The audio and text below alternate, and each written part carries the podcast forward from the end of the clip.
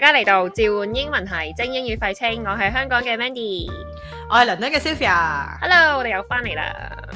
Hello Chris。 Hello Chris，大家最近好嘛？香港誒、呃天氣係幾好嘅最近，所以我都忍唔住。有幾好啊？？請問，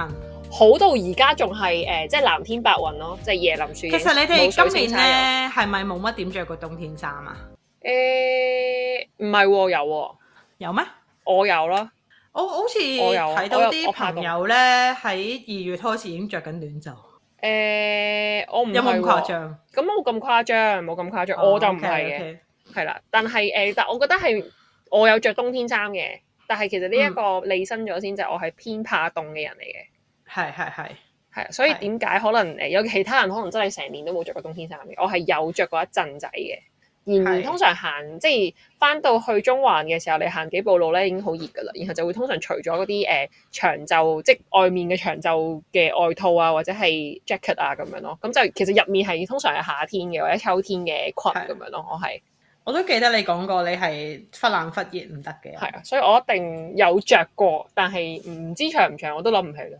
OK。但係最近天氣真係好好咯，嗰種好嘅程度係陽光普照，每日都戴要戴太陽眼鏡出街嗰種好咯， OK，我哋呢度都天氣好好啊。真㗎。係啊，我早兩日去咗薰衣草田啊。哦哦，係喺啊，邊度啊？英喺倫英國嘅敦薰衣草有好似大概有三四個薰衣草田。嗯咁哼佢我去咗一個都頗出名嘅叫 Mayfield Lavender ，Mayfield， Farm，係啦。咁我誒、呃我屋企就大概揸個幾鐘頭車就去到咯。嗯，咁都係近喎，個幾鐘頭車度。係啦，咁咦，我覺得去薰衣草田咧有個好處，就係咧你更唔識影相嘅嗰老晚瞓得，更唔識影相嘅老公咧都會識影相嘅。哦，因為你個背景就前面紫色，後面紫色啫嘛。總之佢係影到一撇紫色，其實就就啱噶啦嘛。係咪誒，唔啊呃嗯完全係，但係可以係，因為仲要攞埋你嗰啲比例㗎嘛，即係你明唔明啊？即係個田嗱，所以所以咧，呢唔度。係我覺得最好嘅地方，因為佢薰衣草田係一間間噶嘛，嗯嗯一一排佢誒、呃你大家知道薰衣草一排排嘅啦， anatomy 就總之佢一排排，跟住中間有條小路俾你行咁樣係啦。啊，嗱，你係可以咧揀定一個位，拎住個相機，叫你老公企咗一個位。影一就張俾佢話睇。啊，你誒影一張啊，OK 呢個位 OK，跟住你就同佢講，你企翻我呢個位，企喺呢度，係，我 focus 都教埋㗎，你瘋狂撳得㗎啦咁咯。所以係誒、呃成品係出色嘅，係咪？成品係十張有一一張用得咁咯。咁都好好啊，十 percent 嘅 hit 我 rate 覺喎得我覺得哇，我覺得好過之前好多㗎啦已經。係要 train 㗎。我有朋友咧 train 佢嘅男朋友咧，係已經男朋友自己會自己審視咯，望完之後佢誒、未得住，你哋翻翻去，我會再影過咁樣咯。犀利犀利，誒咁誒，我老公都係唔識構圖嘅，咁嗯但係薰衣草田就真係哇，真係入門級嘅嘅嘅級數咯。嗯即係如果你你係去第啲地方，又要後面有河、有河、有樹、有有有唔知乜嘢，佢就影唔到㗎啦。嗯嗯，係有難度嘅，係啊，薰衣草田係完全冇難度。咁就即係恭喜何生影咗張係啊靚相俾咁我哋就買咗一個 event 咯你。嘅 ticket 意去思即嘅。係咩啊？買咗個啊嗱， event 佢個薰衣草田咧，其實就 open to public 誒、日頭時間啦。嗯咁因為我想影，我想影六點幾嘅陽光。嗯我哋呢度嘅陽光嗰個日照同香港唔同嘅，即係你你大概六點幾嘅陽光咧，就即係一個斜嘅太陽啦，即係香港嘅四五點咁上下啦。嘅嗯即係就係會比較靚啲嘅陽光。我哋呢度嘅三呢度嘅三四點咧，就好似近十二點嘅陽光嘅。嗯即係個太陽喺你頭頂影係唔靚噶嘛，影係相啊同埋好曬噶嘛。嗯嗯咁你要影到個光係斜先好嘅。咁我哋就 book 咗個 event 咧，係嗰、個誒嗰、個 farm 收咗之後咧，嗯，佢就有個 prosecco and paella event，、嗯即係你嗰度就有 paella 俾你食啦，同埋有 Yay，有一支 Prosecco 飲 prosecco 一支仔 prosecco 咁啦。你你你就可以咧攞埋個酒杯咧喺薰衣草田嗰度坐，隨便坐咁喺度飲咁樣嘅。嗯係好係 chill 嘅，但係當然想像同現實係有落差啦。乾唔乾淨啊？sorry，我可唔可以問一個潔癖嘅問題？即係你坐喺嗰度，你係你可以嗰坐度食係嘢農嘅地 area，農地嚟嘅，唔係食嘢 area 係有有帳幕有啊台，OK，凳嘅。係咁但係亦都可以攞住你兜飯行出去個薰衣草田度食嘅。咁、個薰衣草田就係田地咁樣啦，嗯，係啦。咁咁當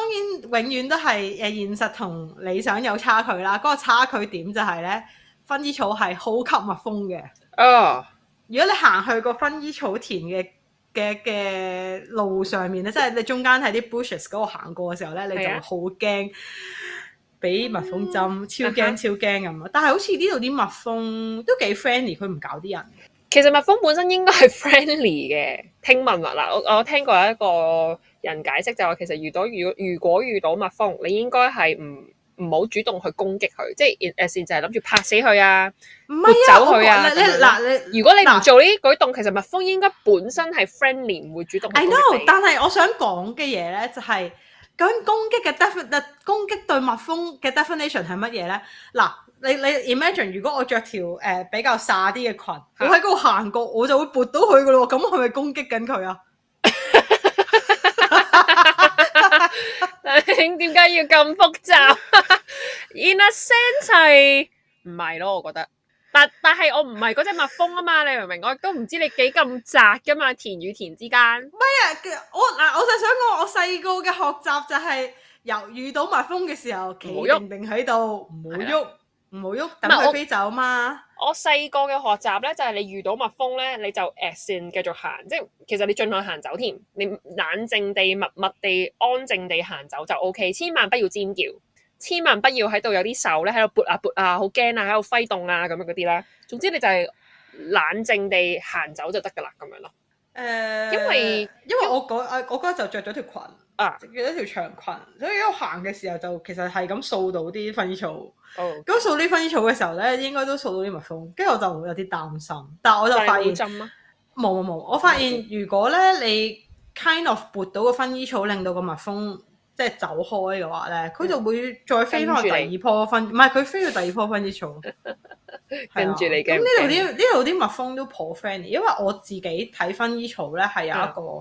唔好嘅蜜蜂經驗嘅。 Oh no 我嗰陣時第一次去普羅旺斯睇薰衣草嘅時候咧，係啊，我諗大家如果有去過法國普羅旺斯嘅話咧，如果你 kind of 係跟團定點咧，嗯你都會去過一個地點，就有一個修道院嘅。嗯一個修道院前面就有個薰衣草田，咁、嗰個咁比較 popular 嘅地方就係個修道院俾俾人參觀啦。第 一，第二就係、即係大家好中意影嗰張相，就係、前面薰衣草，後面後面就係誒嗰個、呃、修道院咁樣啦。誒、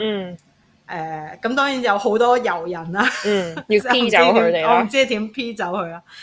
但係咧，我就喺嗰度咧就俾薰衣誒呃唔係俾呢個蜜蜂針到啦。嚇人生第一次俾蜜蜂針，亦都唯咁一一次俾蜜蜂針就係嗰度啦。但係發生咗咩事令到蜜蜂嚟攻擊你啊？你有冇做過啲咩啊？冇啊，咪照喺度行啫嘛。你只係即係存在同呼吸啫，你 係啊，係咯，係 咯，存在同呼吸咯。就俾佢針你哦啊！係啊，咁佢突然間覺得，咦？點解隻腳有啲痛嘅？其咁樣咯實其實你呢樣嘢同我哋今日要講嘅 topic 都好似噶，哦，係咩？即係我哋今日講嘅 topic 係講辦公室嘅溝通啊嘛，係咪？但係有陣時其實辦公室嘅溝通或者辦公室一啲唔開心、愉快唔愉快嘅事情，係你淨係存在同呼吸，你都會吸誒啲、都會嚟攻被攻擊咯。又好似係你明喎，唔明啊？ 你只存在同呼吸就唔咗啲嘢就會嚟噶啦，啦。你完全冇做過任何嘢噶。我我我唔知喎，我自己因為我個 function 係不嬲都唔吸引噶嘛，啊即係我係叫人守規矩噶嘛喺公司裏邊。咁、啊，你喺公司度做 prefect 就本身就乞人憎噶啦，都係，係咯。都係，都係。所以我都誒、呃我本身個 baseline set 得好低嘅喺公司嚟講，即係我本身對自己有幾 popular 呢件事咧，本身個 baseline 好低，嗯。係啊。咁但係我嗰時我老細就誒、呃就有個誒、呃叫有個 target 啦，就係希望大家覺得呃誒呢、個人 compliance 咧係 helpful 嘅，即係啲嗯哼人一遇到有問題嘅時候咧，就走會走嚟問我哋啦，同埋我哋會好快咁提供協助咁樣啦。啊哈，咁所以咧，in this sense 咧，我我哋喺公司嚟講咧，就唔算太乞人憎嘅都，嗯，咁咁都係 OK 係、啊嘅，，係咁都係 OK 嘅。但係我唔但唔係一定係你嘅，但係 in general 有陣時嚇，即係如果真係有所謂我聽人哋講嘅辦公室裡面嘅可能政治啊，或者辦公室裡面因為溝通不慎而引發嘅唔同嘅問題啊咁樣，有陣時可能真係會有啲人係無辜辜咁樣企咗喺度都會。發生咗呢件事喺佢身上咁樣咯。都係噶，同埋呃我哋喺辦公室環境係 constantly 咁 judge 緊其他人噶嘛。係啊，當大家都覺得冇人聽到嘅時候，其實全世界都聽到，同埋全世界都喺度 noted 咁樣咯。然後就可能 Google 哒哒哒哒哒哒哒，ChatGPT 哒哒哒哒喺度 search 咁樣咯。都係嘅。咁你 OK？咁你喺辦公室遇到啲同事，誒、有冇做啲咩嘅誒咩嘅嘢，或者某一啲嘅溝通，令到你覺得好閒憎，好黑人憎啊！或者你好猛啦、總之就 at least 好猛。我諗下先，我嗱有一樣嘢，我覺得係一個係一個人嘅品格問題嚟嘅。係係啦，即係會會我如果令觸碰到我會嬲好敏嘅咧，通常係我覺得嗰個人做咗一啲係 out of character 嘅，或者唔係 out of 佢嘅 character，而係我覺得一個正常人嘅 character 嘅一啲事情咁樣，咁我就真係會好敏啦。例如誒、呃最近發生咗一啲事啦，咁就有一個同事，咁其實喺我哋個世界，candidate 係一個 network 嚟噶嘛，係咪？咁係係。咁而每一間 recruitment agency 都有唔同嘅 internal policy 啦，咁樣咁，但係其嗯實普遍嚟講，大部分嘅 recruitment firm 都有 candidate ownership 呢一樣嘢嘅，即係誒、但係我想問一樣嘢，嗯咁但係但係嗱，客客你就可以界得好清楚，因為客可能同嗯公司之間有 contract 嘛。嗯嗯，咁但係 candidate 你識嗰個人，可能另外一個同事又識嗰個人嘅喎，咁咁咁點算咧？我知咧有一啲公司係冇 candidate ownership 嘅 internally，即係我同你都可以接觸呢一個 candidate 啦，無論我哋同嗰個 candidate 嘅 friend 有幾成幾幾成 friend 咁樣啦，大家都可以傾。有啲公司係咁嘅，但係亦都有啲公司咧就會有個 internally 界一個 period 啦。譬如話我喺個 system 上面，我 register 話我呢段時間同 Sylvia 嘅 conversation 係咪？即係啊，係我同你傾咗啲咩？我同你有見面，同你有食飯咁係樣。咁係呢啲好明顯係我 within 某一個 time frame 裡面係繼續同你保持互動噶嘛，係咪係？咁每個公司嗰啲 time frame 都唔一樣嘅。咁所以喺嗰個 time frame 裡面咧，你就擁有咗呢個 candidate 嘅 ownership 啦，咁樣咯。即係個 time frame 由由你你第一個 Last log 你 update 唔係第第一個 log 呢個 activity 開始計，係啦，類嗯計似係開始 OK 咁即係間間公司都唔同嘅，有啲係可能兩個禮拜，有啲係一個月，有啲係三個月，係係咁間間都唔同啦。咁話話説咧，咁所以你 own 嗰個 candidate，你就有有機會可以去將呢個 candidate place 落個 role 啦。OK，咁所以個係 concept 係咁。咁我最近發生一件事，我就真係見嬲嘅，我係係有人搞你個 candidate 啊？唔係喺 open office。OK，有一個同事問一個另一個同事就話：係喂，你誒冇幾耐之前做過某某某嘅 role。係係。嗰個 candidate list 你可唔可以 send 俾我？係，但嗰啲上面有你嘅人啦，係嘛？嗯有我嘅人啦，呢、個一，二就係、我就喺度睇等佢，佢攞個 list 之後，佢會唔會都有個諗法就係、哇，其實呢個 open office 大家都聽緊啦，係咪？同係啊埋我哋同一條 team 啦，咁係啊你，咁樣咁新手去問人哋攞一個 list 嘅時候，係係咪都應該話喂，我哋分嚟一齊，每人打，每人睇幾個咁樣啦，係咪？即係係啊係啊 random 也好啦，唔需要話誒睇邊啲 criteria，總之 random assign 咯咁樣。係冇。然後佢真係攞咗嗰個 list 之後咧，我就默默自己地打係，我就默默地好快 WhatsApp 嗰個同事，我話誒、b y the way，我頭先如我都我可能可能有少少哦，如果我話我又要咁樣啦，誒、我想問嗰個 list 你可唔可以俾我咁樣啦，睇一睇，因為其實應該咁樣嗰個 context 係嗰個同事辭咗職㗎啦，咁所以其實嗰個同事係 don't give a shit 哦 about 任何嘢㗎啦，已經你明唔明？明亦都唔。關佢事嘅，做到做唔到咁樣。咁、哦但係佢就好快啊，there you go 咁樣嗰啲啦。然後我就開始喺個我哋 system 度去 search 呢啲人名啦，佢極速 lock 晒所有嘢咯，就係話已經 message 咗呢個人呢一間 law firm 嘅呢個 role 咁樣。係跟住我嗰下係呆咗，即係我心諗咁唔使，即係我有少少係嗰啲咁唔使玩啦。即係你前一秒行入 office 嗰下，你就同我講話，喂，即係我哋其實佢可以 lock 咗之後先 send 個 message 嘅喎，佢可以其實突可以嘅然間秒咁秒但係 lock 先啦。哦，呢個係即係 online system 咯，即係我哋會哦有少少係即係順利後續。咁唔通我我執佢，喂你 show 你個電話俾我睇，你有冇 message 咗佢咁樣，即係又好似咩咁樣？誒唔緊要嗱，我覺得呢啲人咧，佢食唔到咁多個嘅，即係佢係 message 咗佢，咁你唔代表係，即係我我唔覺得佢可以命聽到咁多個，你咪睇下佢幾時過咗個 period 之後甩咗之後，你執翻咯。乜但係我想講嘅嗰個重點就係，我覺得呢種係一種品格嘅事情咯，即係誒、我唔知喎，我覺得喺 sales 嘅世界冇咩品格嘅喎。就係咁啦。咁所以變相咧喺呢件事上面，我自己就覺得即係有我人明白 abuse 個 system 咯。冇錯，即係我覺得喺 sales 嘅世界，我明白嘅，但係即係我覺嗯得均真係緊要嘅，即係你攞咗個 list 唔緊要，你咪攞咯，係咪先？咁唔代表我唔可以攞個 list，我都可以攞個 list。咁但係純粹就係、係咁，你又唔淨喺我面前攞完，即時喺個 system lock 晒，咁我就心諗，咁你玩晒啦，係咪好嬲啊！好翻翻嚟，就係咁哇 Mandy，你一嘢就開一個咁 dark 嘅 topic，我講嗰啲好細埃嘅啫喎。係咪啊？你嗰啲係即點睇啊？係你知我你你唔係你知我哋啲誒，我我哋唔係跑跑數咧，即係誒嗱，我又覺得我又覺得，如果你公我我一般都唔中意搞辦公室政治嘅，嗯同埋我係覺得誒、只要你公司夠忙嘅話咧，其實應該冇人得閒搞 politics 嘅。冇錯邊個得閒搞 politics 咧？嗰、個人咧其實係可以，嗰、個人應該係冗員嚟嘅。係咁但係咧，我都遇到有啲誒、呃遇到有啲好棘嘅事嘅。啊，我舉我講一個例子咧，啊就係、我其實都幾怕啲同事咧做錯晒啲嘢，但係 attitude 好好咯。 但係 attitude 好好， 我知我知嗰種 啊，你鬧佢又唔係，我我嗱我 我我之前誒、某一啲 project 上面拍嗰個同事啦，啊咁嗰個同事咧誒、其實我都算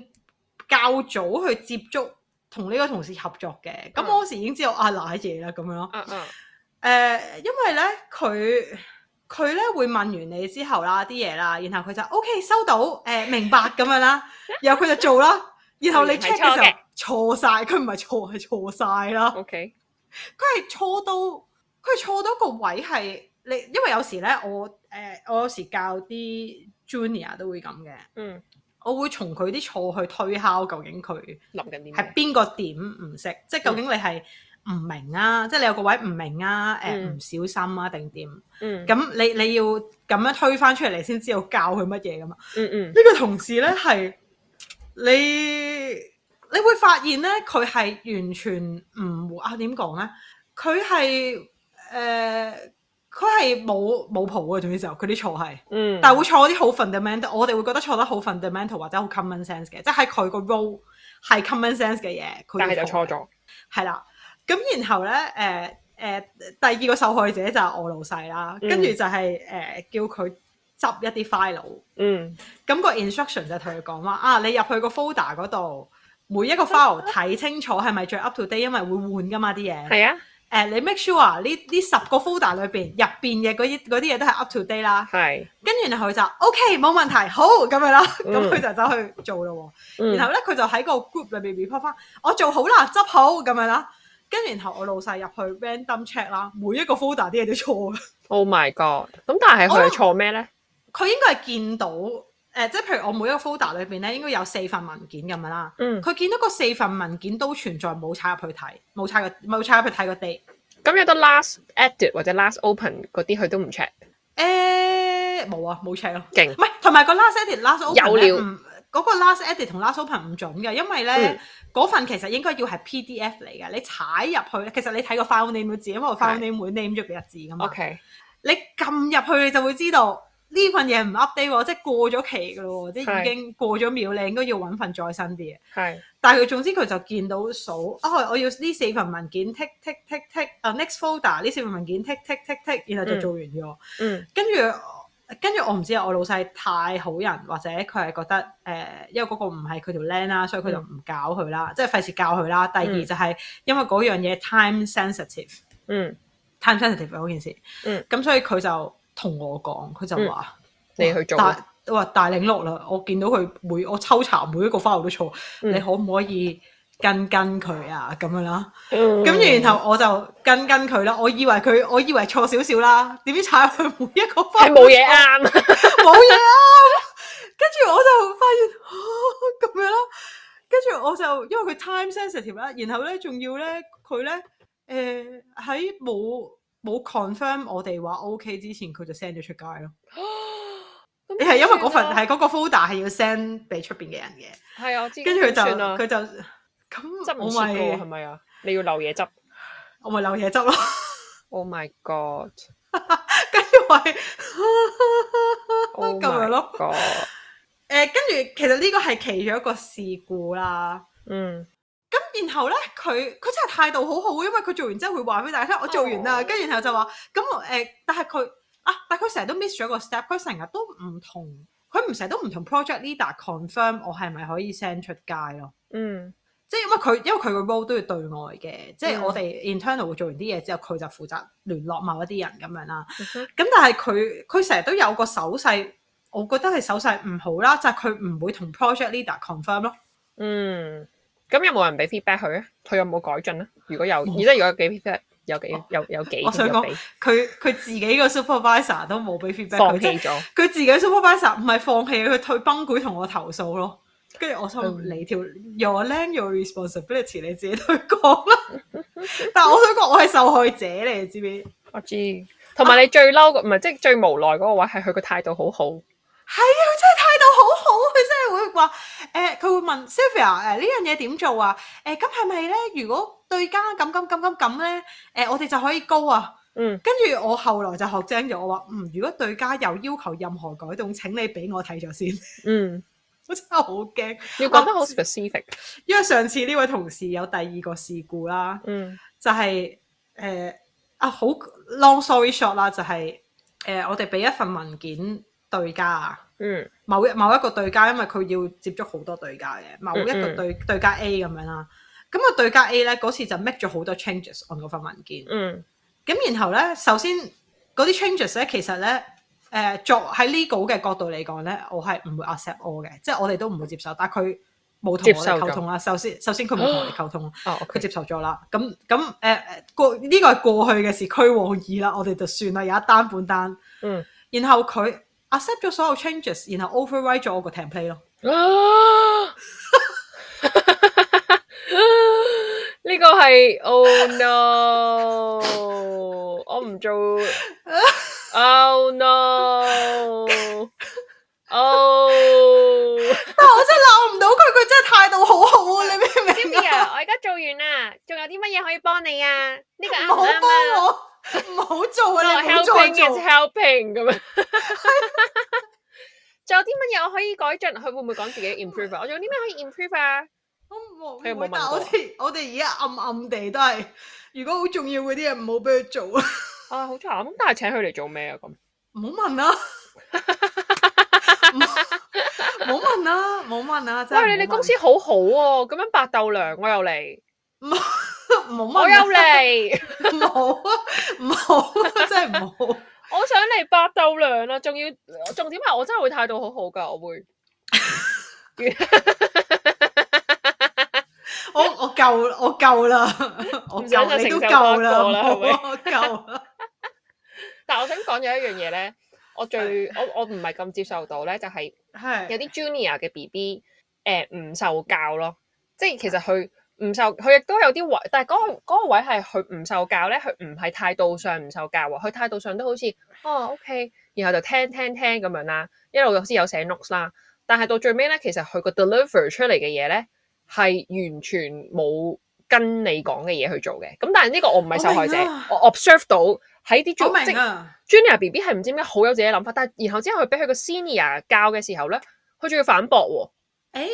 我曾經遇過一個 junior B B 係咁嘅，啊，就係、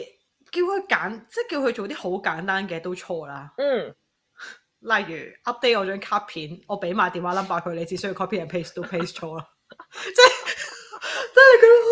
你覺得啊咁樣啦。跟住然後咧， Genius 然後當誒嗱呢個就係態度唔好嘅 junior B B 啦，就係、當你話佢你錯咗喎呢個位，即係其實你內心裏面係好火嘅，因為咩啊邊嗱但係有啊咁樣咯，佢會佢會話其實呢啲嘢唔係我負責開㗎，我都係哦誒、呃、我都係幫你。做嘅啫咁樣啦。哇， 咁你就會咁樣咯，嗯，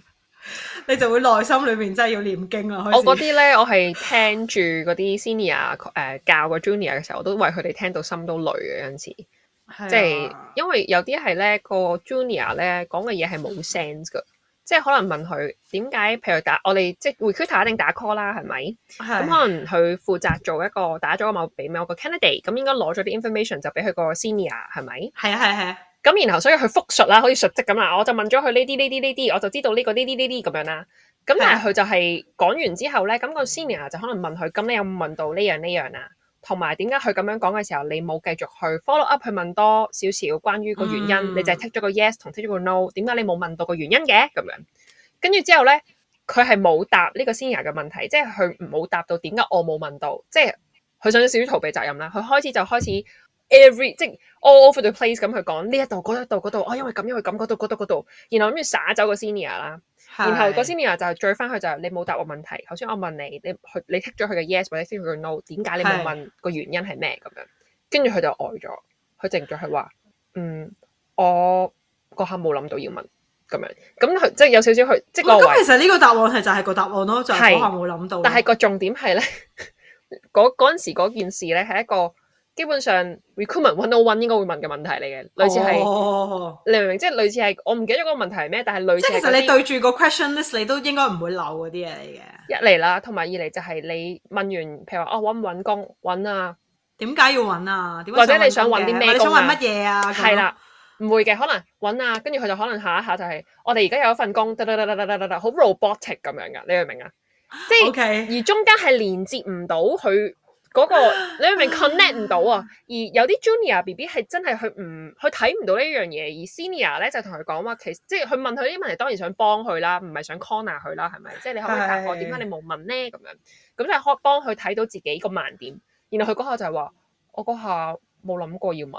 然而呢個係 recruitment one o one 一開頭一定會教嘅嘢，你明唔明？即係一定係會教嘅一樣嘢。咁所以嗰下係個心會累咯，真係。我明，我明。係最慘係佢其實佢嘅態度咧，佢係會 receive 嘅喎，即係佢個表面上個態度係唔係嗰啲極極級唔知誒、呃你會覺得反叛啊，你真係想兜巴式，佢唔係嗰啲嘅。但係咧，其實佢實際上嘅行為咧，佢係冇 receive，呢啲先係最討厭。都係嘅，我諗喺打工，OK，我我 add on to 頭先講嗰啲誒做有做錯，然後誒、呃、會話唔關我事嗰啲細路啦，嗯，嗰啲細路又會最最最討厭嘅地方會 add 多個 element 就通常呢啲細路會覺得自己 underpay 咯，哦，哇，跟住你內心就係話你可唔可以攞啲成績俾我睇下，你有啲咩 contribution 攞出嚟啊？唔該咁，呢個可以我少 side check，但係唔係真係好 side check。我最近同另外一個朋友都係 recruiter 傾偈啦，咁係然後咧佢就同我講，佢話真係黐線嘅，而家啲人揾工咧，佢哋一嘢就同我講冇三成 increment 我就唔走噶啦咁樣。佢話但係唔該麻煩你望翻自己個 profile，望翻自己嘅能力，你憑啲乜嘢嗌三成 increment 啊咁樣咯，即係真係好多咁啊人 market 係。係三成咯，可能佢覺得，咁 market 冇佢覺得要三跳成上嘅三成咯。咁 market 冇啊， 重點係佢哋去做嗰個 area 冇三成啊咁樣，但係即係嗰啲仲要係好 junior 嘅 B B 嚟個，然後就係淨係識做某一個可能埋一盤數咁樣，然後佢就覺得哦，其實你你自己 recruitment 咧遇到嗰啲係咪係咪 mid to 誒、senior 嗰啲係咪會 reasonable 啲咧？junior BB 係 同埋另一樣嘢咧，junior 係嘅話，如果嗰啲係阿姨啊 uncle 咧，就仲難搞，哦，問即非所係得你你你內心裏邊就諗緊你你自己你真檢討下點解你係萬年 junior 唔係啦？內心就係我終於明點解你而家 auntie 都仲係攞緊萬蚊同萬八蚊咁樣咯，係然後你仲要同我講，我我覺得我加多兩千蚊人工都 OK 啊咁樣，呢係啲位。係好係係唔 talk sense 嘅 junior 嘅話，都係嘅。呢哦但係因為我已經離開咗呢個 feel，所以我哋遠咗少少，我哋翻翻係去翻翻嚟辦公室溝通術先。好啊！我發現我我仲有除咗頭先嗰啲誒嗰啲溝通嘅問題之外咧，我發現嗯咧、我都幾怕啲同事咧係唔識 send email 嘅。啊，係咁唔識 send email 有有有幾種幾 款幾款啦、我覺得有個有啲好 obvious 嘅時候嘅人咧，就係唔識用 to CC 同 BCC 咯。誒真㗎係啊，誒、我哋都有成日都會遇到，你公司多人嘅時候咧，你成日都會遇到一個問題。嗯就係咧，有啲人咧 send email 嘅時候咧，佢會 to 十個人咁樣咯。咁當你 to 十個人嘅時候咧，而個 email 唔係嗱有嗱，如果有款 email 係譬如 HR announcement 嗯係同全個 office 講咁嘅 BCC hi 啦 Hong Kong office 嘅。如果 hi Hong Kong office 嘅，你 to 晒全世界 to 都唔緊要嘅嗰啲 Hong Kong office 嗰啲。咁咁誒，咁、你唔 expect 人哋有回應嘅，嗯咁你咪你咪 to all 咯，我覺得係冇所謂嘅。係但係但係有時嗰個人咧，其實佢嗰個 email 係要有 next action 嘅，係要係 expect 人會有回應，但係佢佢 to 咗十個人，係當你 to 咗十個人嘅時候咧，發生嘅問題咧就係、冇人會 take responsibility 咯。係，我有睇下隔離嗰個人點覆啦，我就唔覆啦咁樣啦。但係 email 個誒、呃即係嗰個 attention to，即係譬如話 hi 邊個邊個啦，佢有冇係啊寫嗰啲人名㗎？定佢係 hi all 啊 Hi all 啊， ？Oh my goodness！咁咁嗱， Oh 咁 my 你就明 goodness 嗱。但係如果如果誒、呃即係有 Chris 有遇到呢個問題，或者你你自己會咁 send email，你我就唔知道會點解冇人覆你啦。我唔會啊，真係唔得，真係唔得，係係 Hi all 係冇人覆 你嘅。千萬不要 hi。你嘅 hi all 係通常係 announcement 咯。係唔你自 expect 己你人覆自㗎啦已經你係嗱你自己諗下，你喺 all 嗰條 list 裏邊其中一個人，你都會諗下，我答咗咪我要做，我梗係唔答啦，係咪？ 真係不能。但係 BCC 同 CC 咧，誒、呃你會點用啊？即係你不如教學下大家啦。啊，唔係教學啊，我覺得係大家 practice 嘅嘅嘢啫喎。啊嗯哼我我曾經咧誒睇過一篇文咧，嚇就講話呃誒點樣係一個好嘅 train 誒誒 train 啲 solicitor。嚇嚇其中一個其中一個誒、呃 good point 咧，話加分點咧，就係咧識得用 BCC 嚟 save 人哋嘅 inbox space。嗯哼，即係喺適當嘅時候 move to BCC，其實我到而家我都唔係好明呢句嘢點解嘅，因為你 BCC 其實佢都係會，係咯，出我都諗現喺緊，度我㗎嘛等你解釋嘅其實。我唔知啊，我到而家都唔知，但係我總之我就睇過有個咁嘅 point 啦。嗯但我估啦，嗱我估啦，其實誒、呃你係可以 set Outlook 嘅 logic 係 BCC 去某一個 folder，誒係啊係啊，係啊，咁所以可能可能係因為咁咧，所以就誒、呃即係可能有人 set 咗呢個 logic，所以就就誒係咁啦，即係我嗯估係咁啦。咁、但係一般嚟講咧，誒、一般嚟講我自己會點用咧？誒、如果如果我要嗰個人覆我啊，同埋或者要嗰個人 take action，我就會 to 嗰個人嘅。嗯。誒咁誒 CC 嗰啲人咧，就係、佢要知嗰件事 Aware，但係啦係佢唔使做嘢。但係咧，我通常有啲人咧就淨係齋 CC 人，但係又唔講噶嘛。嗯哦但我通常都喺個 email body 裏邊會寫埋我我 I'm copy 埋 copying 邊個 this，邊個 blah, blah, copy 完 blah，邊個嗯邊個由邊個，因為我覺得你要知咁樣咯。嗯嗯。即係我會話俾佢聽，誒、我會 keep you in the loop 咁樣咯。同埋我有樣嘢咧，我自己嘅習慣，譬如同一個 email chain 啦，因因為有陣時你 coordinate 啲 interview 啊係有，就算 in house 定係誒 law firm，咁都有個 line manager 或者個 partner 係咪？亦都有係係啊係係 HR，HR 可能係啊就誒會 copy 埋個 partner 或者嗰個老係闆，即係 in house GC 係嗯個可能 assistant 或者佢個 second in charge，即係總有好多人 copy 落去個 email chain 裏面去係啊係啊 coordinate 一件事。係啊，我自己就會，我唔知大家會唔會啊。Chris 可能平時覆嘅時候有機會會做呢一樣嘢，咁我就個習慣就係、如果今次 email chain 裏面可能我講緊，假設我將 Sylvia present 咗俾個客咁樣，係咁然後首先個 HR 姐姐就話：哦，thank you 你啊，誒、我哋而家咧就會 proceed，誒、我而家 copy 咗呢個老闆嘅 assistant 入嚟，你哋自己 coordinate 啦咁樣，咁啊老闆都喺度，assistant 又喺度啦。係咁然後所以同一個 email chain 咧，我就會 thank you 咗個 HR，但係我其實 reply 嘅時候，我已經將個 HR 擺咗喺 CC，然後我會係拉翻個 assistant 上去 to，亦都啱啊將啱啊啱啊，將個老闆啱啊擺翻喺 CC 度。冇然錯後。覆完呢一個之後，可能好多來回啦，來回完之後咧，到完咗個 interview，我哋就去同我要同個老闆啊嘛，係咪？或者個 HR 去合係作，啊我會再換翻嗰個 to 同換翻個 CC 嘅。係其實 suppose 我覺得咁樣咧，對於大家嚟講就應該係好清晰嘅。但我亦都有發現咧，原來有好多人都唔會咁做嘅。係咯。咁係啦，我我講我我咁你 BCC 會點用啊？我想問。 BCC 咧，誒、呃我有陣時係一啲出於保護自己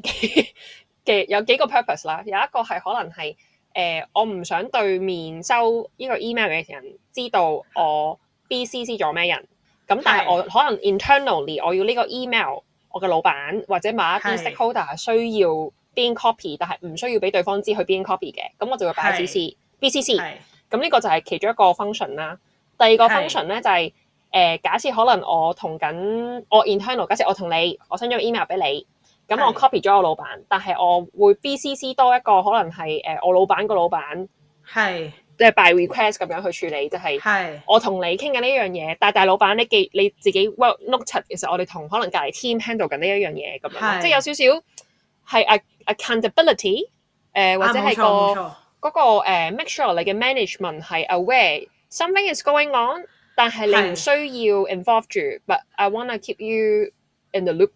係啦，但係係你啦，隱形我我先啊大啦咁樣咯。概我大概都係咁用嘅，即係誒、呃其實誒係好似你咁講啦，即係如如果我要 copy 嗰個人，但係其實我個 email 同 external parties 嘅話咧，我嗯唔想俾佢知道我我 B 啊我 CC 做咩人，咁我嗯就會嗯用 BCC。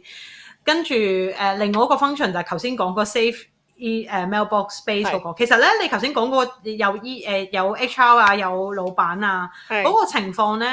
其實誒、呃可以用 BCC 嘅都。嗯即係如果佢係唔佢即係你如果所誒 for 嗰個 save 佢個 inbox space 嗰個 purpose 嘅話，如果佢哋嗯有 set 個 logic 嘅話，你嗯係可以用 BCC 嘅嗯咁咯。咁誒我係啦，咁大概就係咁啦。但係我最近都唔係最近，即係成日都遇到嘅呢個情況，就係、有嗯同事咧誒、啊唔係呢個啊，仲有一個情況 to 同 CC 嘅分別。嗯就係咧，誒、有一個情況就係、譬如我個 instruction 係攞 approval，嗯咁我就會 to 老闆啦，係咪？咁嗯哼但係我可能會，可能件事個 instruction 佢 approve 咗之後，跟住就係、誒、就要簽 contract 噶啦嘛。嗯咁可能我就會叫 legal stand by，我就會 CC legal。嗯。係咪先嗯哼？即即會係我邊個下一 next 即係 ne- next in line 要做嘢，我就會 CC 佢，話俾佢知道件事。嗯咁我 s- 我我我自己嘅理解咧，就係、嗱，如果係呢個情況咧，如果我 to legal CC 老闆嘅話咧，我嘅理解咧就係、哦，你即係已經攞咗老細嘅 approval 啦，嗯即係就叫 legal 做嘢，即係呢個係我我 as legal 嘅理解啦，就係、你 to 我 CC 老闆，就即嗯係你已經有 approval 啦。如果你 to 老闆 CC 我 legal 呢嘅話咧，CC 我嘅話咧，咁咧其實就即係話咧，你 stand 攞 by 啦緊，即係你攞緊 approval 叫我 stand by。係啊，make sense。咁如果你 to，如果你 to 我 to，如果你又 to 我又 to 老闆嘅話咧，我係唔知你想點嘅，嗯，make sense。係啦。咁我嗰次收到嘅 email 咧，就係、好似係 to 誒、好似係 to 我啊，好似係 to 晒我哋兩個，所以我就好迷啦。我就嗰係下就覺個得究。竟做得定未做得咧？究竟你係咩 stage 啊？同埋佢個 email email body 裏邊咧，佢語意不清。其實我好唔中意人哋個 email 裏邊咧係冇講俾人哋聽，其實你係想做乜嘢咯？即係究竟你個 email 係通知人啦、你個 email 係 initiate 個 discussion 啦、嗯定係個 email 係誒攞人 advice 啊？你要問得好清楚噶嘛？嗯咁佢嗰次我收到個 email 咧，就係、有人俾個 contract 我睇，然後佢就話：如果誒、呃如果你哋冇 comment 冇咩 comment，我 set 一就 send 出街咁樣啦。嗯，咁然後我就好迷啦，我就坐喺度諗邊個緊，要俾 comment 啊？係啦，究竟係你想老闆俾 comment 定係即係你哋討論緊個 business deal 啲內容啊，定係你想按個 legal terms 要俾 comment 咧？跟住嗯我嗰下就勁迷啦。嗯，咁呢個情況你可以點處理啊？Reply to 誒 all 又好怪。我會 reply to all，然後寫一堆問題俾佢咯。 OK，係啊， 寫一堆問題俾佢我話你哋傾咗呢啲未啊咁咯。 嗯嗯因為有時我都誒，有時誒，我覺得有時你嗰個用用 email 嘅藝術就係、如果你如果你唔覆個 email 咧，就好似你失職，即係你你冇答到一個 email 咁。嗯你有時有時就算無無聊聊，你都會拋翻個波翻轉頭，就係、為咗令到個 last record 唔係 on your place 咯。嗯哼，咁我我唔知啊，可能係咪我哋喺職場上面 老咗啲，所以我哋會做埋啲老油條都會做埋啲咁嘅嘢。嗯唔知。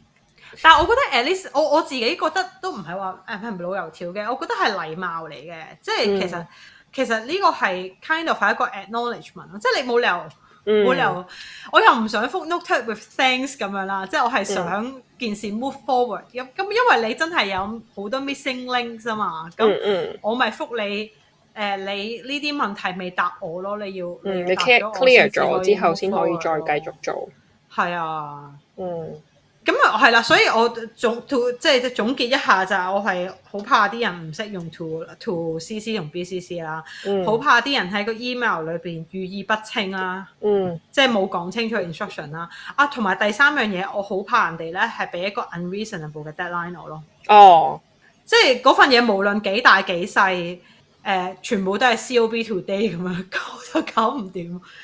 即係然後我每一次，即係其實呢，譬如呢啲同事，我每一次都會私信問佢，我話其實你個真 deadline 係幾時啊嗯，咁你都好好。咁去過有啲 legal team 係直接 ignore 我。 ？ignore，因為你太急啊嘛。誒、我通常都唔會太急嘅，我都幾 reasonable，或者聽日或者過兩日啦咁樣我我咯。唔知啊，我自己我自己誒、呃 s- request 嗰個人咧，有有時我以前我會叫 legal 做嘢啦，咁我會話俾佢聽我個 timeline 同埋點解呢份嘢 time sensitive 嘅，即係有嗯少少一句講下，因為我哋幾時要，譬如我我譬如以前處理一個 complain，跟住話嗯個 complain 人 demand 我哋幾時要覆佢，你嗯可唔可以擺聽日 COB 俾個 advice 我啊？嗯咁嗯咁人哋咪知道點解你要咁講咯。但係如果你冇前文後理嘅話，我就會即係我 as 做嘢嗰個人，我會自動 deprioritize 你噶嘛。嗯，俾 context 咯，真係要。係啊，你有冇試過可以推到走啲 job 啊？有喎、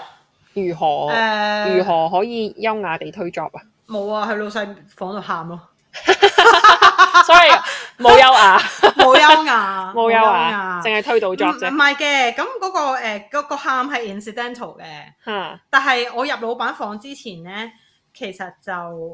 做咗啲 step 嘅。嗯即係我係攞住一份 stack 入去，我俾老細睇睇到啦。誒、譬如呃我俾老細睇到我本身 BAU handle 緊幾多 cases 啦，嗯其他同事 handle 緊幾多 case 啦。然後我去，譬如我誒、呃我嗰時我我我唔知有一集講過啊，就係講驚乜嘢上上集講過話，我嗰時嗯有排要聽電話噶嘛，係，嗯我嗰時就想推咗聽電話。因因為我本身我本身啲 case 嘅量係其他同事嘅 double，唔好問點解啊！嗯嗯嗯嗯即係總之總之老細去 assign 啲盤嘅時候，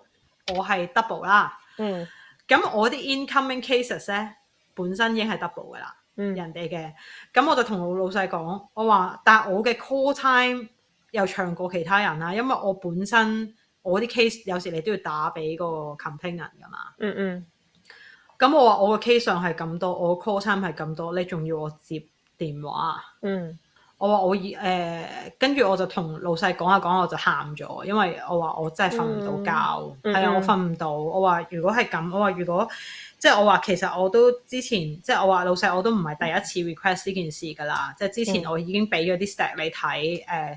誒、我話有同你提出過，我嘅工作量多過其他人，嗯，咁、我都唔介意做多咗 case 嘅，但嗯係我話 on top of this 再加埋聽電話，我嘅精神壓力好大。如果你唔做一呃 adjustment 嘅話咧，咁我就辭職啦咁咯。嗯攞埋辭職信啊！直情嗰次係第二次入房傾嘅時候攞埋辭職信㗎啦，已經嗯嗯。係啊，呢一樣嘢咧，我諗起咧，有人同我講咧，誒、為咗推 job，有一啲同事會話自己有 panic attack，所以誒、已經做到好大壓力啦，所以咧啊我我因為我有 panic attack，所以咧 我就唔可以再接呢啲 job 翻嚟做啦咁樣咯。而個老闆係因為好 caring 啦，咁就完全冇要佢話啊，你俾啲 medical 證明或者咩，冇乜乜都冇，就真係剔佢，即係剔個同事嘅 work 就係、OK，咁我信你咁樣。然後就因為咁，啲 job 就分咗俾其他人做咯，要我我覺得誒、呃老細都要誒好、reasonable 咁樣去考慮呢件事，即係譬如我我嗯以前嗰份工。我個 job nature 係處理 complain 噶嘛，嗯咁哼如果你同老細講話，哇我有 panic attack，咁你老細你都要諗清楚話，你係咪適合呢份工啊？你唔適合你不如走啦，係咪先？係啊喂你因為你要對 complain 人嘅喎，係啊，咁但係我嗰時同老細講話，我唔係對 complainant 有誒有 panic attack，而係個工作量令到我我誒、呃失眠啊，搞唔掂。嗯咁咁但係誒、呃我我諗嗰時因為我個我我清 case 係清得好快，我 case 我嘅 case 都多，但係我個 output 都多過人哋好多嘅。嗯咁所以誒、呃老細就會覺得誒佢、又唔想我走啦。嗯嗯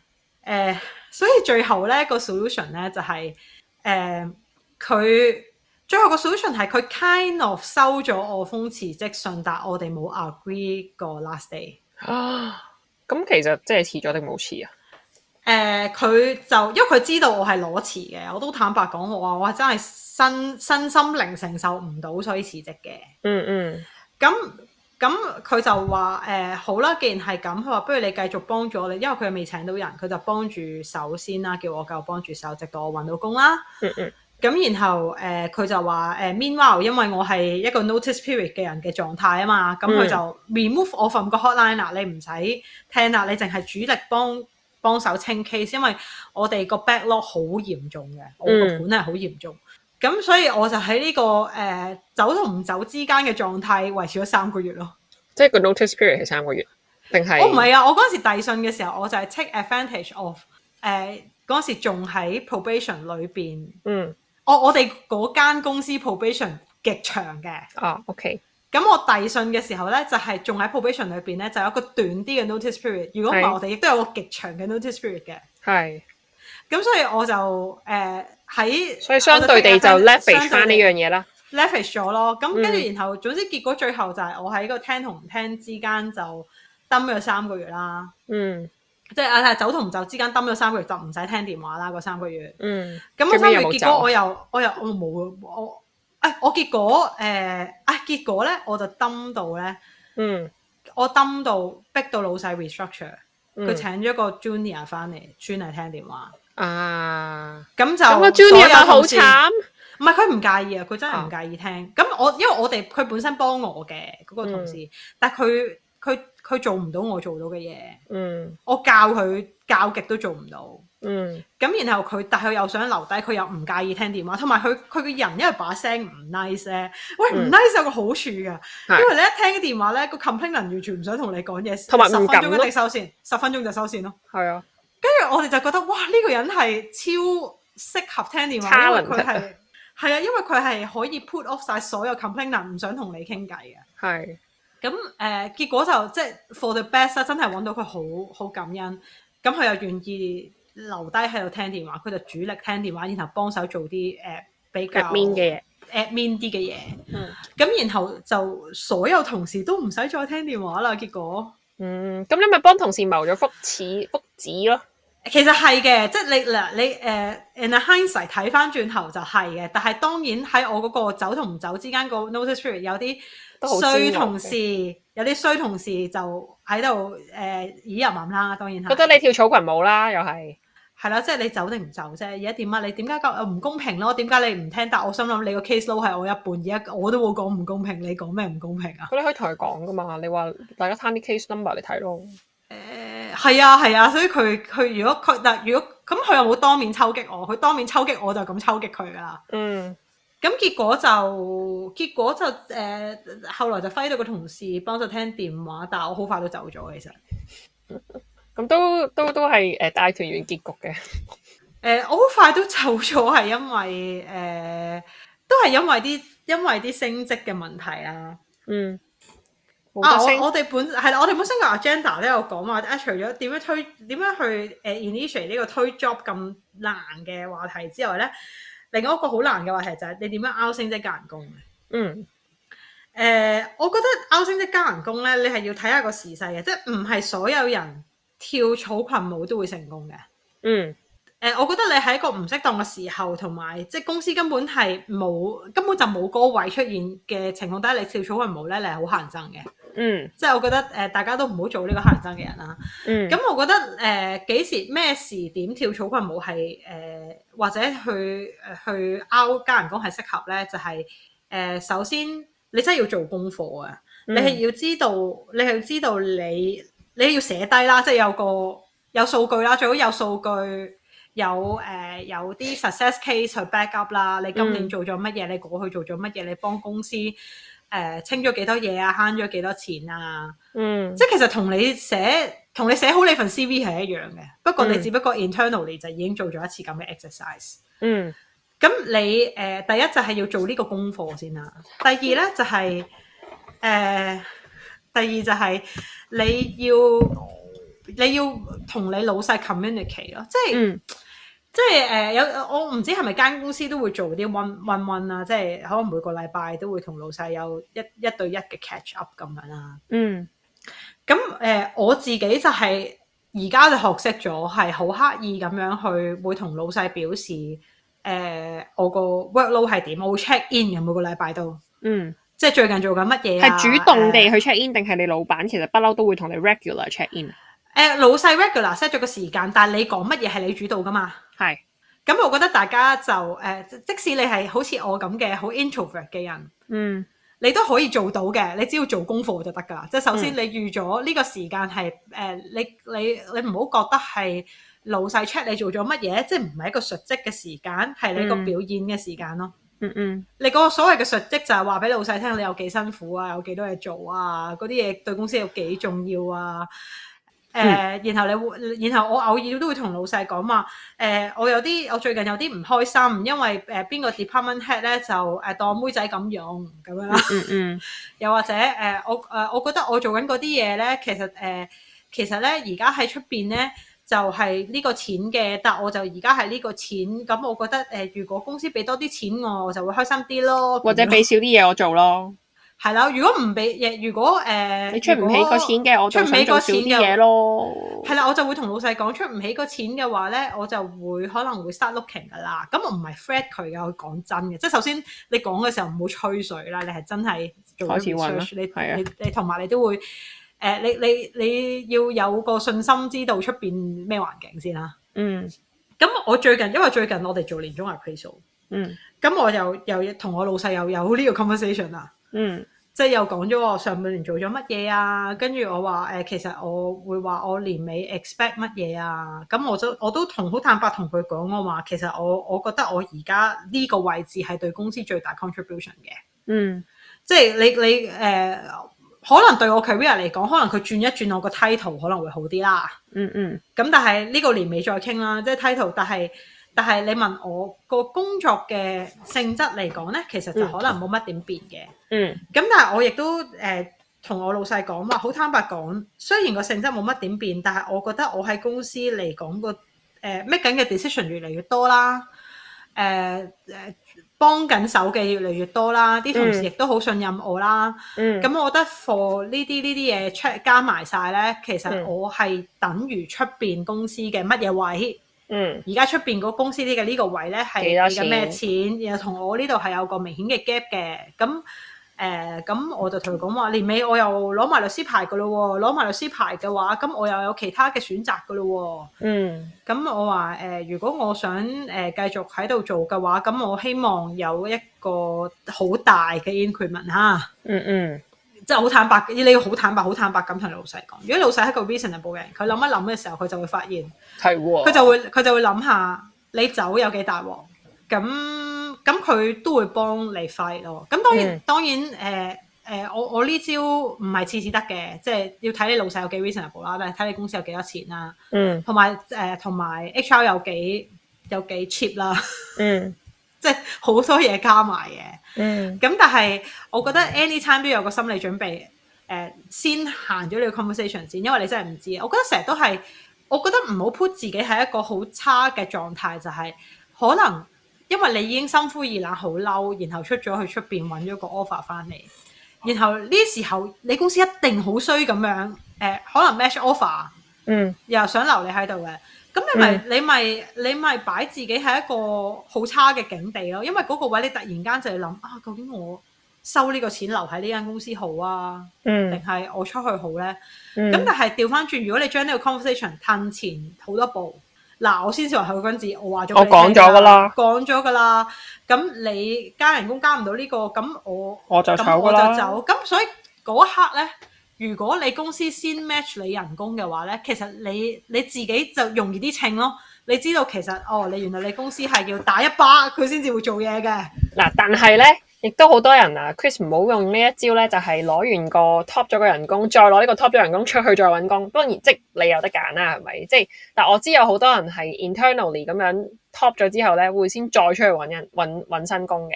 係 which 其實都冇話啱唔啱嘅，但係係咯，yeah，係都冇啱唔啱嘅。anyways，係呢呢一招好喎、s y l v i a 姐姐咩招呢招咩好？早啲講啊嘛。 早啲講好喎、同埋同埋我好中意散播謠言，同啲熟嗰啲 department head 都係講我真係覺得自己好 underpay 咁樣咯。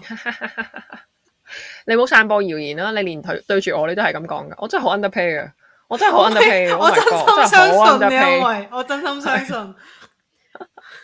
喂，但我嗱我我唔係嗰啲態度好，唔係唔係嗰啲態度好好或者態度唔好嗰啲仔仔攞唔到嘢出嚟㗎，我做到嘢㗎。我知我知我知，唔係咁呃誒，我咪有時我點解會會散播呢個 sentiment 出去咧？OK，嗱，我覺得大家散播都要技巧，即係我覺得如果你散播得嚟係 demote 成條 team 咧，我覺得唔好嘅，即係咁樣係對公司係唔好。但係咧，有時我都要散播呢個 sentiment 出嚟，就係、我唔想啲同事 take me for granted 啊。嗯即係唔好佢哋覺得抌嘢俾我做我就會食啦，或者誒唔好覺得誒誒、呃呃因為其實誒 legal 一般嚟講 well pay 過其他位嘅，嗯即係因為你有專業資格啊嘛。嗯嗯，咁咁我唔想啲同事覺得啊，咁 legal 就係高人工㗎啦，高人工就要做呢啲嘢㗎啦。其實嗯唔係咁咯，嗯。係啊，但係咧又點樣？我覺得有陣時又好難拿捏咧，就係、呢個散播謠言同誒、呃 whining 嘅包，即係話你投訴啊，係咁講咧，即即點樣拿捏兩個個個位咧？我覺得係有啲 tricky 嘅，即係唔好影響自己誒喺 internal 嘅嗰個 branding，但係我同明時我間明又都我明要 spread 到嗰個 rumors，達到你想要嘅效我果。明，咪等人哋講先咯。其實傾偈嘅時候講，唉、好辛苦，跟住我就話，唉、走啦走啦走啦走啦，咁即即得閒我哋就會話，唉、走啦，不如揾工啦咁樣咯。嗯嗯，跟住然後你就會知道嗰個同事近期裏邊有冇好大積嘅極地 intention 揾工啦。嗯跟住然後佢，然後如果佢冇嘅話，佢就聽到我咁講，佢就好驚，你唔好走啊！你走，我我話年尾啦，年尾啊，諗下先啦。嗱，嚟年尾如果公司唔加夠我人工，我走㗎啦咁樣咯。跟住佢即就係我就話會你咁走我講又走咁樣。咁啊又唔會嘅，咁又唔會嘅，大家都各自緊守自己崗位嘅。咁但係 你有時你要有時就係傾閒偈嘅時候，你會試下啲同 事有嘅水溫有冇走嘅諗法咯。但係係咪呢一個係唔同嘅行業就會有，即係 I mean 行業嘅嗰個影響，或者係個公司環境影響咧？因為其實喺 recruiter 嘅世界咧，我哋自己相熟嘅人咧，其實我哋都幾 open 會去傾嘅喎。 open 即係傾咩？傾人工啊？唔係啊人工唔會傾，但係 open 地去傾有冇見緊工咯，自己同埋佢見緊邊有冇見緊工啲，然後大家交換情報嘅喎。誒、即係 at least as recruiter，我唔係話 recruitment 有啊，啊！我哋啲同事都會傾㗎，會講㗎。係咪㗎？咁但係但係誒、呃好 friend 嘅同事會講嘅，因為但係有啲好 toxic 嘅同事，你就會小心啲，小心唔好唔講，講，唔會俾佢知咯。係啊，咁但係我諗我諗個 general rule 都係你信任嘅同事啦，或者或者有時我我覺得都係誒，呃或者係你都係講得出去，你都預咗呢一樣嘢係唔會係啦 harm 到你咯。唔係，同埋我覺得如果你喺我唔會睇好 early stage 同人，唔係我係就喺 very early stage 同人講，即係有呢個諗法嘅時候，我就講話哎我揾下啦咁樣咯。嗯嗯嗯，但係見緊我嘅時候，我就見緊我唔會話俾人聽。有 Yeah. offer 我可能會同人講咁咯。嗯咁誒、呃我覺得個我覺得嗰、個我覺得係同埋一個品嘅問題嚟嘅。有啲有啲同事係我 closely work with 嘅，嗰啲同事我會早啲俾佢知道我有走嘅諗法嘅，嗯係啦，嗯，係咯。咁所以都係會早講，誒、早少少咯，其實唔係好早咯。係都係少少嘅啫，可能因為佢只不過俾老闆做幾日知嘅啫。唔係因為我唔慣，我我其實咁耐以嚟冇跳過草裙舞啊，我真係走就走噶，即係啊離心噶啦。但係我都係會早啲，我我都係會早，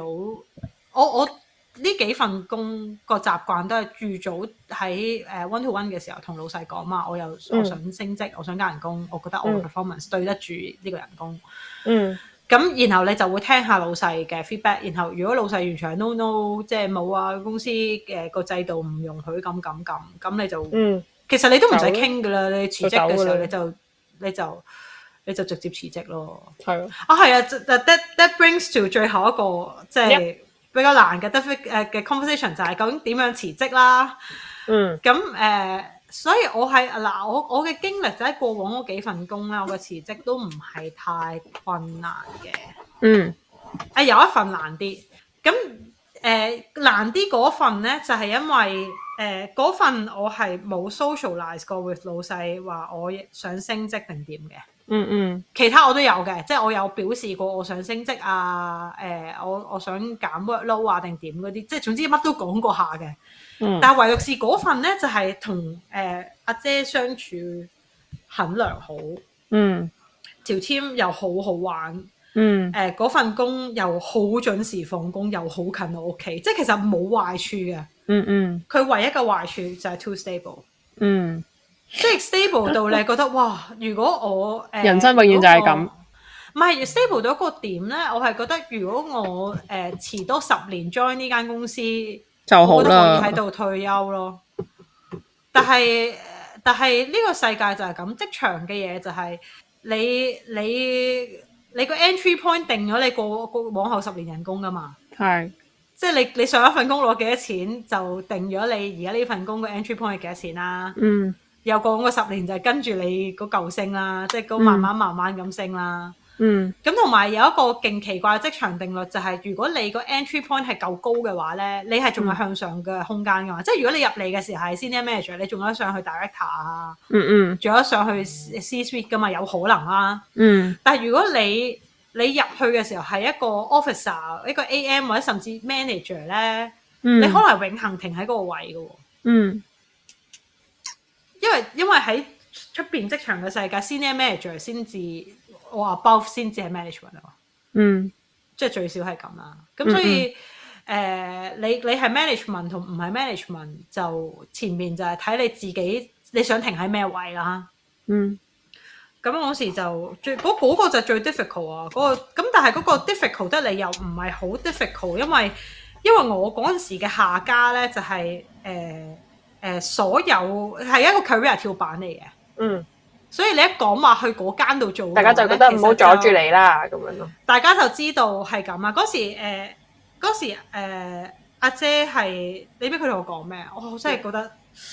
我覺得好好 difficult 啊個個 conversation。嗯誒、因為嗰時我辭職嘅時候咧，嗰、個月咧係會出 bonus 嘅。嗯咁我個 bonus 應該未 announce 晒，阿姐都話應該唔唔差嘅，因為我做得好好。嗯咁佢就話：佢話不如你 delay 你個辭職啦，我哋我我哋俾你走，你你不如攞埋 bonus 先走啊，唔好同公司慳啊。嗯，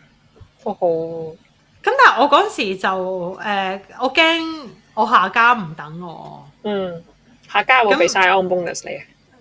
我下家係唔可以俾唔會做呢啲嘢，唔唔會會做做呢啦啲嘅，係啦嗯，唔會做嘅下家。嗯咁誒，呃咁、所以就誒、呃我嗰時就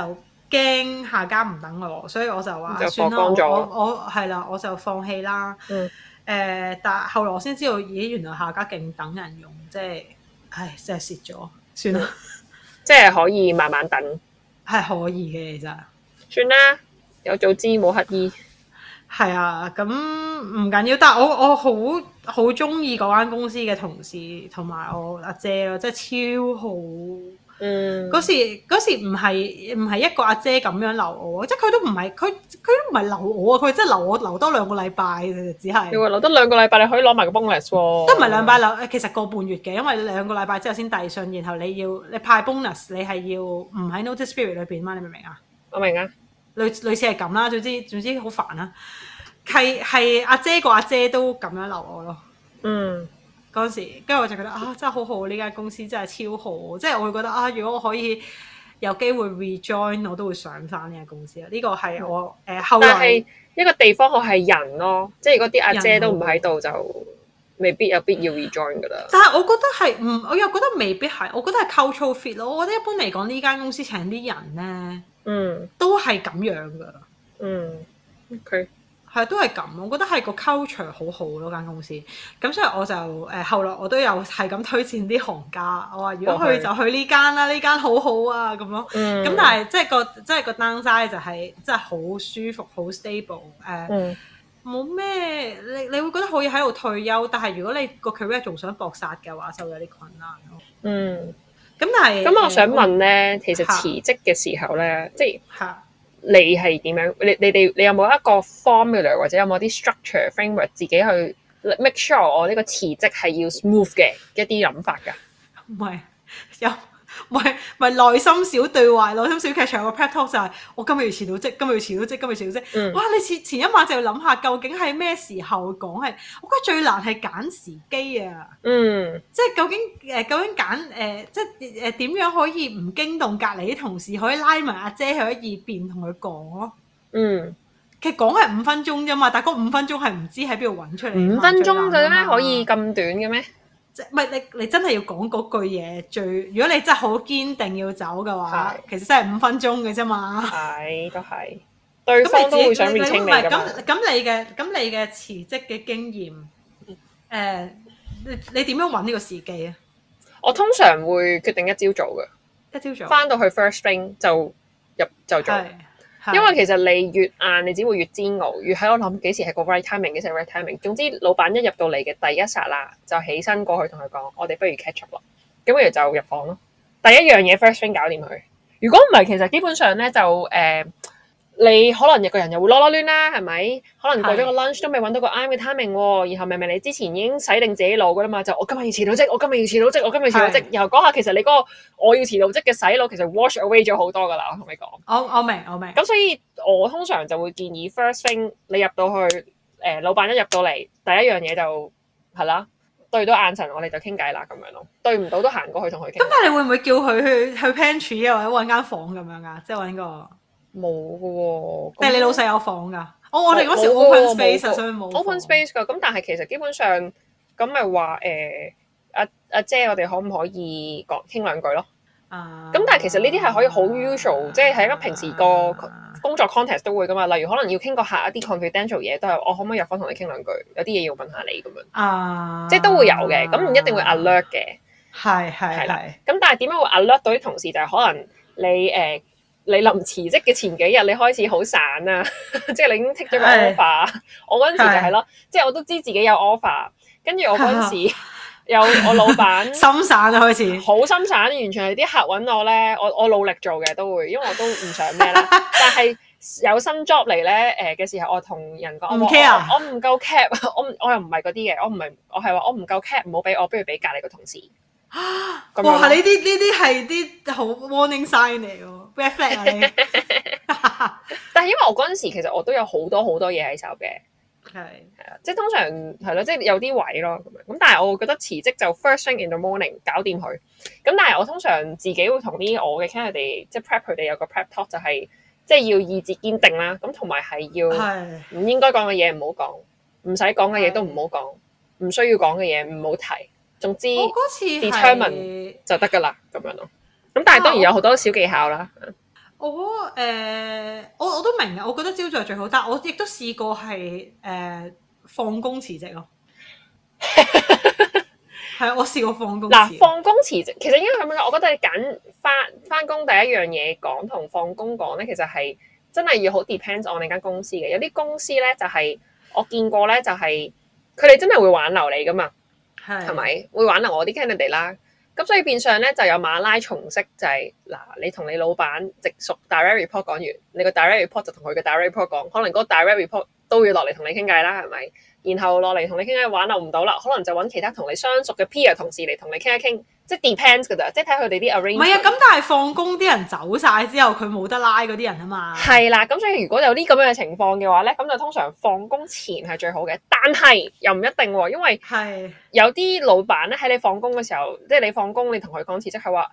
誒 Sophia 誒，我知道而家都即係好晏啦，有啲咩不如我哋聽日翻到嚟再講。你嗰下真係死嘅，係同你講。即係就算你話唔唔得，我今日真係遞信，我今日就係要開始計個 one month notice。你話我而家真係冇辦法處理，其實我就算幫你處理啲 administration 咧，去到 HR 嗰度其實都要聽日先做㗎啦。不如我哋聽日繼續傾，咁你就 GG 啦。因為佢今晚有佢有成晚諗策略，第二日翻嚟點同你砌咯。啊，其實啊，好似係，好似真係咁喎。我咧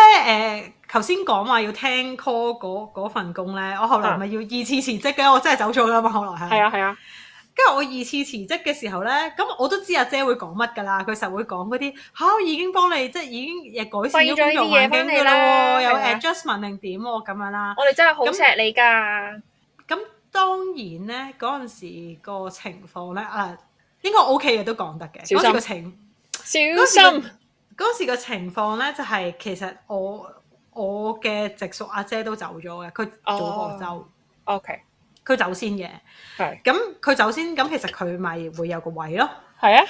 咁佢有個位咧，其實佢就 recommend，佢就 highly recommend，佢同晒所有老細講話，佢想升我嘅，嗯即係升我去 replace 佢啦。嗯，咁但係咧，我亦都知道咧，喺呢間公司嚟講咧，唔係咁容易嘅，嗯即係有其他嘅有其他嘅 blockage 啦。嚇，咁嗰啲 blockage 我係我計完之後咧，我都覺得係冇咩唔划着算數嘅，唔化算啦。咁同埋嗰時因為我有 offer 啦，已經嗯，係啦，我有 offer。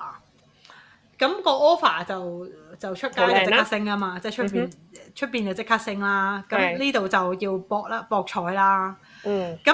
但係誒、呃所以嗰時同阿姐就有個好 difficult 嘅 conversation，就係佢嗰時咧，因為佢又唔可以 promise 佢會升我，因為係 promise 唔到個，唔得嘅喎，即係基於某啲原因係唔可以啦。嗯，咁然後咧，佢就走嚟，我哋就坐喺度咧， 即係有一個好奇怪嘅對話啦，就係、佢就話：不如你講俾我聽，誒、不如不如咁啊！你話俾我聽，誒、我有啲咩做到可以留留誒、可以留你喺度啊？跟住我就話誒，嗯冇嘢可以做算我就話誒、其實其實都應該冇咩噶啦，咁樣嗯啦。跟住佢就話：，唉、你講出嚟啦，你講出嚟，我可能幫到你咧。跟住嗯我就話：阿姐，我都知道你其實你做到嘅嘢好有限嘅。嗯，我費事我講咗出嚟之後，搞到你好難做啦。 嗯嗯嗯，我話你唔好逼我講 啦。你呢句咧，跟住佢，跟住佢，跟住佢就話：你又講啦， 你講，跟住大家睇你。咪就係呢啲。咯，就係會有啲咁嘅對話咯，同埋就係我記得嗰次聽另外個 friend 講 咧，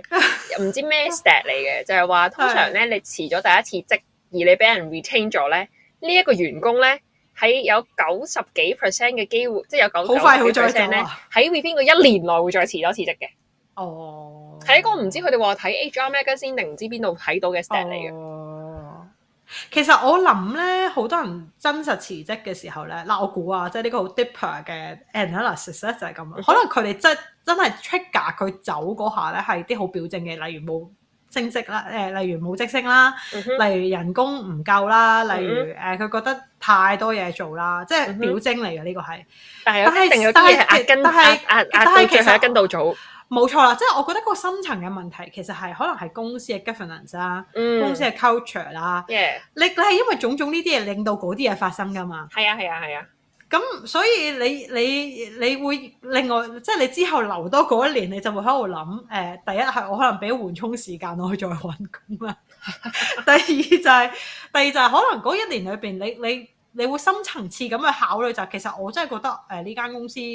誒唔、值得我留低，或者我覺得個個 culture 唔好咯，可能係。咁佢佢第二次走咧，真係堅決好多，因為你一諗到係 culture 問題咧，你根本就係拆唔到㗎啦，你就唔係衝動嚟㗎，你你知係啊一講你你講升職人工嗰啲係衝動嚟㗎嘛，嗰下係啊係係咯，我明啊，所以 所以都係好難教。所以誒職場嘅溝通真係好多嘅小嘅藝術。不過我我又即係有個小總結就係、其實我我覺得就算你係一個誒喺、職場上面溝通好叻，即係我哋一開始講嗰啲好棘嘅同事啦，例如態度好好但係做錯嘢嘅同事啦，又或者一啲 email send 錯晒嘅同事啦，嗯，你調翻轉咁講，你就會諗點解呢啲人仲喺公司裏邊存在嘅咧？咁係咪你個 email send 得好好，或者你個人又做啱晒啲嘢，又態度好，你就會扶搖直上咧？其實唔係嘅你又喎。啱喎，咁如果係咁，我反轉去諗，咁其實我嗰個 scenario 咩啊？都我都可以咁啊，係啊，你不仁我不義啊，唔係，我又唔係 又唔係講不仁不義嗰樣嘢，就係而係我覺得喺公司裏邊，你誒、呃做得開唔開心，你得唔得到 respect？誒、誒錢 wise 同職位 wise 得唔得到 respect？嗯其實同同你誒個、溝通能力個關係唔係最大咯。嗯嗯，即係如果你溝通到咁樣，即係當然如果你溝通到咁嘅樣，你做嘢做到咁嘅時候，嗯係會令到你做嘢唔係咁 smooth 嘅。嗯咁但係咧，只要你能夠成為公司不可或缺嘅一個人咧，即係 for some reason 個 department 得你一個，就算你做到好垃圾，我都要留你喺度。係你能夠做到咁樣咧，其實你就無敵 㗎啦。係啊，你贏㗎啦，係啊，係啊，通啦，我所而家以所以其實誒、呃所以我嗰個總結就係話誒，我哋今日講咗咁多嘢，其實係咪係咪想同 Chris 講話，你哋唔好成為嗰啲誒嗰啲衰同事咧？唔係，誒呃唔係嘅，呢個唔係我嘅 message 嚟嘅。誒、呃我只係純粹想呻下，遇到呢咁嘅同事，我好崩潰啫。 因為就算你做好晒呢啲嘢，你跟晒嗰啲叫 CC logic，係冇人會發現㗎。嗱，我覺得你嗰啲 scenario 係咯，但係我嗰啲係我覺得我都係唔唔唔唔會 pro 人係咁樣做嘢咯，即係我嗰啲 scenario 嘅話。But anyways，你嗰啲 scenario 我覺得我明嘅，唔係你嗱，你唔會 pro 人哋咁樣做嘢，但係如果嗰個人同你係有一啲利益關係，你點都要同佢合作嘅，你係咪反佢台先？因為佢 send 錯咗個圖，你唔會啊嘛。嗯係，係所以個世界就係、個 after all 個職場講緊嗰樣嘢就係究竟誒間、公司有幾需要你？ yes，唉，需要你你就係金菠蘿啦，唔需要冇你錯。唔講啦，咁你 揾工咯，揾啊工啦，係啊，去揾工啦，想揾好工就揾 Mandy 啦。幫你唔到，sorry，唔好揾我啊，唔好揾我，唔好揾我，突大然家間唔要好再宣揾傳我啲。時間，係啊，唔好揾我，真係唔好揾我，千萬唔好揾我，唔絕唉絕對唔救命想大家揾我，認真。唔好揾我嗯咁啊所以今日今集大家聽下，聽完之後笑下就算。係啊，係又祝同埋大家想工作愉快想誒 out 高 out 人工 out 升職 out 辭誒同埋辭職嘅 Chris，我希望我哋呢一集可以俾到一啲勇氣你。俾到啲 insight 你，係啊，introvert 都做到，你都做到㗎。